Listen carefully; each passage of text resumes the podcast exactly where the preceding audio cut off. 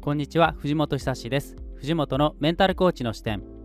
今日のテーマは断捨離。人間関係を断捨離するというテーマでお送りします。ちなみに断捨離とはもともとはヨガの用語のようです。断捨離とは断行不要なものを断つ。作業余分なものを捨てる。利行離れる執着しないという意味があるようです。なぜ今日のテーマ人間関係を断捨離するを選んだかですが私たちの問題のほとんどは人間関係から来ているからです人間関係に悩んでいませんか？職場の人間関係上司や同僚家族との関係友人関係彼氏彼女との関係パートナーとの関係夫婦関係地域社会との関係所属しているコミュニティなどの関係性などなどいろんな人間関係がありますよね。嫌われる勇気という本で有名になったアドラー心理学のアドラーがこう言ってるんです。すべての悩みは対人関係の悩みである。そうカッパしたぐらい私たちの問題のほとんどは人間関係の問題です。人は人間関係の生き物だというぐらい人間関係は私たちにとってとっても大きなテーマです。なぜ人間関係を断捨離した方が良いのかですが、それは私たちの自分の命の時間をどこに使うかそれを真剣に考えましょうということです。どう生きるかという本質を考えた結果です。これは私が感じることなんですけども不毛だなと思うような人間関係に時間を使うととっても虚しくなるんですね。ちなみに HSP とは環境感受性の高い繊細な人たちのことです。外界からの刺激に高く反応する高感受性遺伝子 DNA を持っていたり脳機能では扁桃体や海馬頭皮質が活発に活動していたり共感性が高く脳で深い認知的処理をしているなどの特徴があります。環境感受性の高さは決して気のせいや気持ちの持ちようではなくて大学などの公的機関で研究されていて DNA 遺伝子脳科学などの根拠があることです。これを聞いていらっしゃる HSP の皆さんにお伝えしたいのはあなたにお伝えしたいのはすべての人間関係を均等によく保つ必要はありませんということです。すべての人間関係をよく保たなくてもいいんですね。ちなみに私はこれまで10年ほどメンタルコーチとして HSP や内向型も含めて1300人以上のお客様と1対1でコーチングを使ってお客様の望む未来を一緒に作ってきました。その中で感じるのは HSP の方々は良心的で良い人が多いので相手の気持ちや立場を考えてお付き合いをしたり人間関係を良好に保とうとしている方が多いなと感じます。以前の僕もそうでした。そしてそれが原因ですごく疲れていたし疲弊していたんですね。それはやはり自分に無理をしていたからですね。実は人間関係は減らしてもいいんです。えそんなことしてもいいの？とそう思われる方もひょっとしていらっしゃるかもしれません。いいんです。あなたにとって害のある人間関係からは離れても良いんです。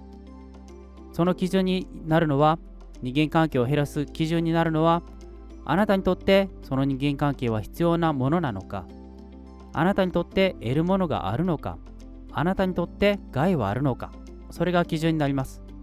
そうお伝えするとえー、それって自分勝手じゃないの？とか自分の利益だけで考えるなんてそう思う方もいらっしゃると思います。でもねそんなことはないんです。それはなぜかというと私たちの命の時間は限られているからです。今、10代や20代の方はあまり感じないかもしれませんが、私は今50代です。そうすると、ああ、もう人生半分来たんだな。あと50年生きられるかないや、ひょっとしたら無理かもしれない。そんな風に感じるんですね。残りの命の時間を使って人とコミュニケーションをとって関わるわけですよね。あなたが時間を使っているその目の前の人間関係はあなたの命を使うに値する人間関係でしょうか？その人間関係が元になって悩みや不安が起きていませんか？もし惰性やしがらみ罪悪感や親子だからとか長年の関係で付き合いがあるからとかそんな理由をつけてダラダラ継続していませんか？私は何も自分勝手に自分の利益だけを考えて人間関係を断捨離しろと言っているわけではありません。人間関係はとっても大切です。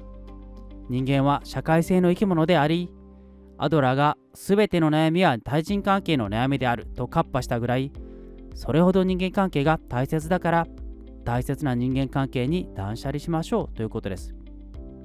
大切だからこそ人間関係をきちんと選びましょう。そうお伝えしたいんです。人間関係の断捨離。それは物理的な距離をとってもよいしそのグループから離れてもいいし時間的に会う間隔を空けてもいいんです。何もゼロにする必要はありません。減らす選択肢もあるし逆にこちらの人間関係は増やそうというそういう選択肢もありますよね。そして多くの HSP にとって人間関係を断捨離整理するのはとても良い方法だと私は思っています。断捨離してもし減らして空いたスペースにはそこには新しいものが入ってくる入ってくる可能性があります。新しいものが入ってくるためのスペースです。そして HSP の方は自分一人のためにその時間を使っても良いかもしれません。